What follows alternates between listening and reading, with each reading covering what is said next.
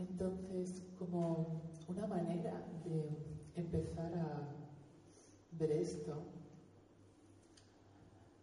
vamos a hacer enseguida el ejercicio del que os estaba hablando antes.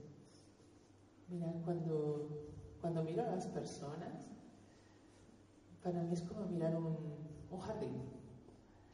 Si habéis ido alguna vez a un jardín botánico, un jardín botánico está lleno de plantas exóticas, de flores preciosas. Y sí, todas son flores, todas son hermosas, pero todas son distintas, cada una es única, es diferente. Esto es lo que son las personas realmente. Y lo que quiero explorar con vosotras es qué tipo de flores cada una, cuáles son sus verdaderos pétalos, cuál es su perfume y qué pasa cuando te atreves a vivir desde ahí, en lugar de seguir creyendo que eres esa persona, que le han pasado esas cosas y que solo es capaz de hacer esto, pero aquello otro no. Mirad, cuando se habla de autoestima, uh, hay una cosa que me, me, molesta mucho realmente, y es que solo se nos dan normalmente dos enfoques, ¿no? La autoestima, lo buscaba el otro día en el diccionario, y la autoestima eh, se ve como la valoración que una persona hace de sí misma. Como que me miro, me evalúo, me pongo notas, me miro y saco una nota general y esto es lo que yo soy. Y entonces, en función de eso, tengo una autoestima más alta o más baja.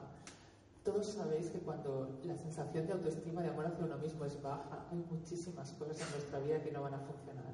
No va a funcionar nuestras relaciones de pareja, no va a funcionar nuestra vida profesional, posiblemente tampoco va a funcionar nuestra salud, muchísimas más cosas, nuestras con el entorno, nuestra creatividad no va a salir, etc. Pero claro, en este sistema en el que la autoestima es que yo miro todo lo que parece que soy, todo lo que parece que he hecho o no he hecho, todo lo que he vivido, y me pongo una nota, aquí es muy difícil que la nota que yo me ponga sea un 9 o un 10. Lo normal es que caiga mucho más abajo. Y entonces, ¿cuál es la solución que se nos da normalmente a esto?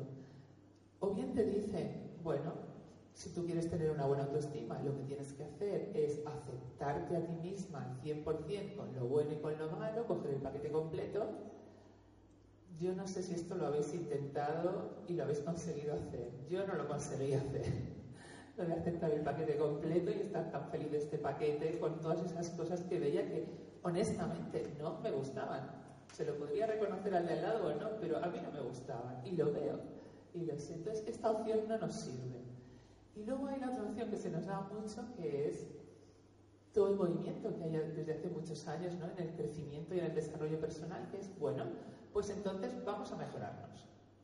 Y tengo que trabajarme esto, y tengo que trabajarme aquello, y a ver cómo hago para dejar de ser no sé qué, y a ver cómo hago para ser más capaz de no sé cuántos. Y aquí lo que estoy viendo es que este, esta idea de tengo que trabajarme, dos cosas. Primero, yo encuentro que es agotador.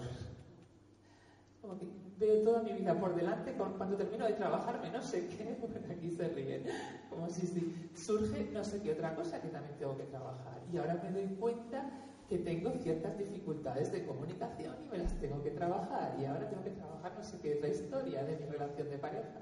Y no acabo nunca. Pero lo peor no es eso, lo peor es que en el momento en que admitimos que lo que tengo que hacer es trabajarme y mejorarme, lo que estoy diciendo es que no soy suficiente. Y hay algo malo en mí, porque si no, no tendría que hacer todo este trabajo ahora. Entonces, lo que he vivido y de lo que me he dado cuenta en mi vida y luego en todo mi trabajo profesional es que hay una tercera posibilidad, un tercer enfoque. Y esto es lo que llamo la nueva autoestima. Y es que nos demos cuenta de algo. Si quisiera que os llevarais una sola cosa de esta charla, me gustaría que os llevarais lo que voy a decir ahora. Y es que hay una urgencia grandísima en nuestro mundo y en nuestra sociedad de que empecemos a separar lo que creemos que somos de lo que realmente somos porque pasa una cosa que quiero mostrar, no sé cómo mostrarla con el micro, ayúdame Carla, porque necesito mis manos.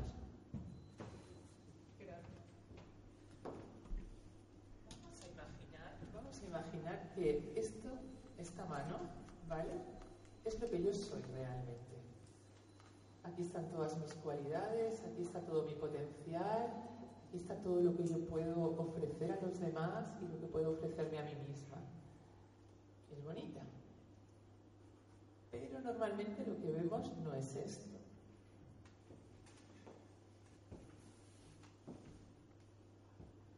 Normalmente vemos algo que puede ser así, o así, o quizá así. Ese es el espejo turbio que me decía mi clienta. ¿Qué es esta parte de aquí? Es todo lo que hemos ido adquiriendo por el camino. El niño, la niña, ni nace miedosa, ni nace tímida, ni nace borde, ni nace agresiva, ni nace aburrida, ni nace torpe, nace tonta, ni nace fea, ni nace nada de eso. Y si pensáis en cualquier niño lo suficientemente pequeñito, antes de que empiece a cambiar las cosas por los mensajes que recibe. Por eso nos encantan los niños tan chiquitines, porque vemos el brillo, el potencial, la inocencia, como el asombro que tienen de estar vivos, la fuerza. Tú no puedes ver un, ver un bebé de nueve meses con baja autoestima, eso no lo ha visto nadie realmente. Entonces, ¿cuándo empieza a surgir esto? Cuando este brillo se empieza a cubrir Puede haber dos tipos de, cosas que nos tapen. Puede ser mensajes que recibimos. A veces esto es totalmente, no es malintencionado, ¿eh? no empecemos a pensar esto, lo hacemos sin querer. A lo mejor un día tu mamá sin querer te dice, pero qué torpe eres, todo se te cae al suelo. Y sin darte cuenta, en tu cerebro de niño pequeñito que no puede entender lo que está pasando, tú lo único que ya recuerdas es soy torpe. Me lo ha dicho además mi mamá, que es la que mejor me conoce. ¿Sí? Entonces, eso ya empieza a hacer algo. Luego vas al cole y a lo mejor, como una gran amiga que tengo, que es una persona súper creativa, y ella me contaba un día, es que yo no soy creativa, yo no soy creativa. Yo le decía, pero María, por favor, pero sí, no es verdad. Y ella entonces se acordó, se acordó de un día que iba al cole y le dieron las notas, su mamá vino a recoger las notas y la profesora le había escrito en, el boletín de notas, María es muy buena alumna, pero no es nada creativa. Y ella leyó esto, su mamá le leyó esto y desde entonces todavía eso le hace daño ahí dentro, porque las cosas pequeñas que nos pasan al principio se nos quedan profundamente grabadas.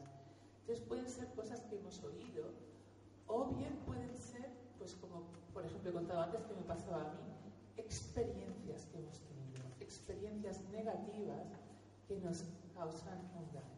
Si yo me sentía constantemente rechazada por la gente, ¿qué me pasó a mí?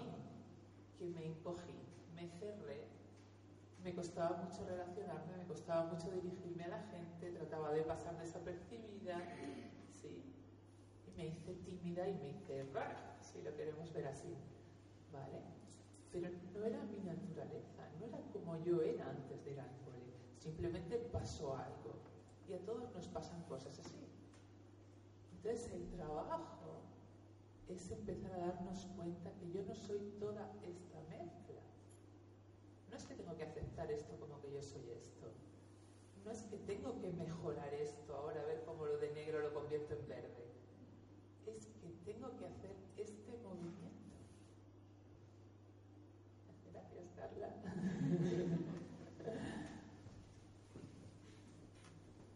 y soltarlo. Tengo que empezar a darme cuenta que esto que voy a decir sé que es una afirmación quizá atrevida, pero la digo y estoy convencida de ella después de haber trabajado con más de 200 mujeres. Todo todo lo que hay en esencia en la persona es positivo. La esencia de cualquier persona es 100% positiva.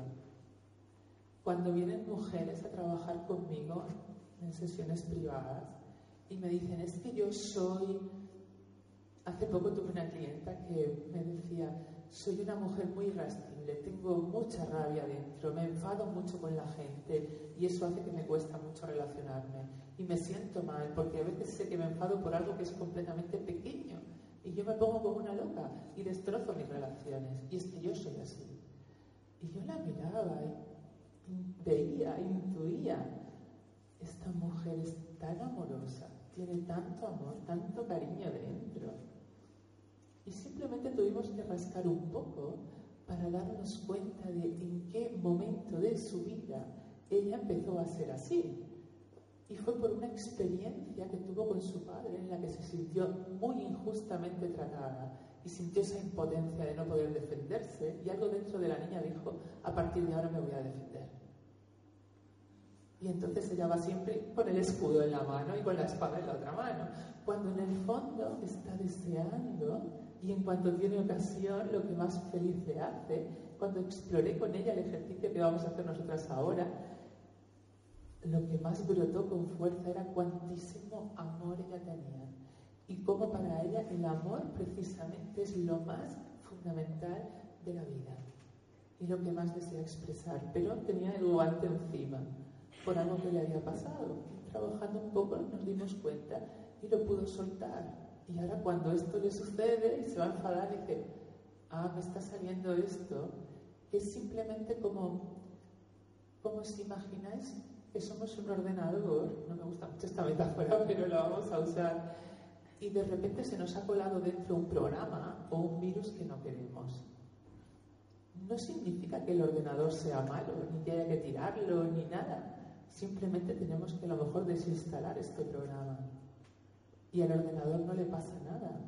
Es como cuando me he quitado el guante. No me he quedado sin una mano, solo era un guante. Solo era algo superficial. Quien yo soy sigue estando todo el tiempo. Entonces os pido ahora que recordéis todas y todos un pensad en algo de vuestra vida, o mejor dicho, en un aspecto vuestro, ese que no os gusta. Rasgo de vuestro carácter que no os hace ninguna gracia, que os encantaría poder no tener.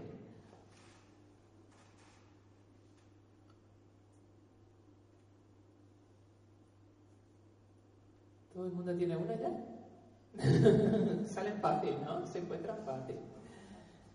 Ahora lo que os pido es que empecéis a dejaros llevar, si os hace falta cerráis los ojos un momentito, cuando empecé a ser así.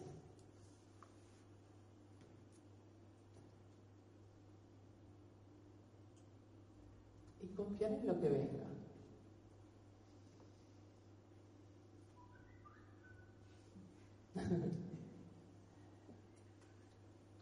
Dejar que venga algún recuerdo de en qué momentos esto empezó. A lo mejor no llegáis al primer, primer recuerdo, no es importante ahora. Pero qué cosas han ido pasando o qué os ha dicho alguien que os ha hecho empezar a creer que sois así o empezar a comportaros así o a pensar así.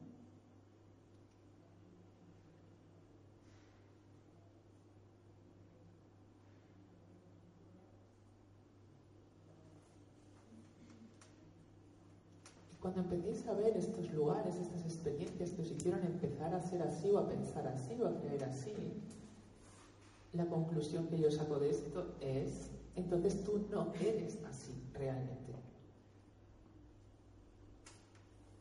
Si yo llevo, no sé, suciedad en el brazo, barro en el brazo, y he llevado barro en el brazo durante 47 años, eso sigue sin ser mi brazo, ¿eh? Solo es barro que se me ha caído encima. Y puedo quitármelo y no pasa nada. O puedo seguir llevándolo, pero sé que es barro que llevo encima, sé que no soy yo. Esta es la cuestión realmente. Entonces, cada vez que te pilles a ti misma o a ti mismo diciendo, es que yo soy, es que soy un desastre, es que soy tan no sé qué, no, es que yo no soy capaz de, porque mira y pregúntate, ¿y de dónde viene esto? Porque yo sé que no eres nada de eso. Sé que todo lo que eres es bonito, sé que todo lo que eres es positivo, sé que todos somos seres completos, llenos de recursos, creadores por naturaleza. Sé que el ser humano es alegría, es amor, es libertad, es belleza, es creación. Todo lo demás solo es algo que llevamos encima.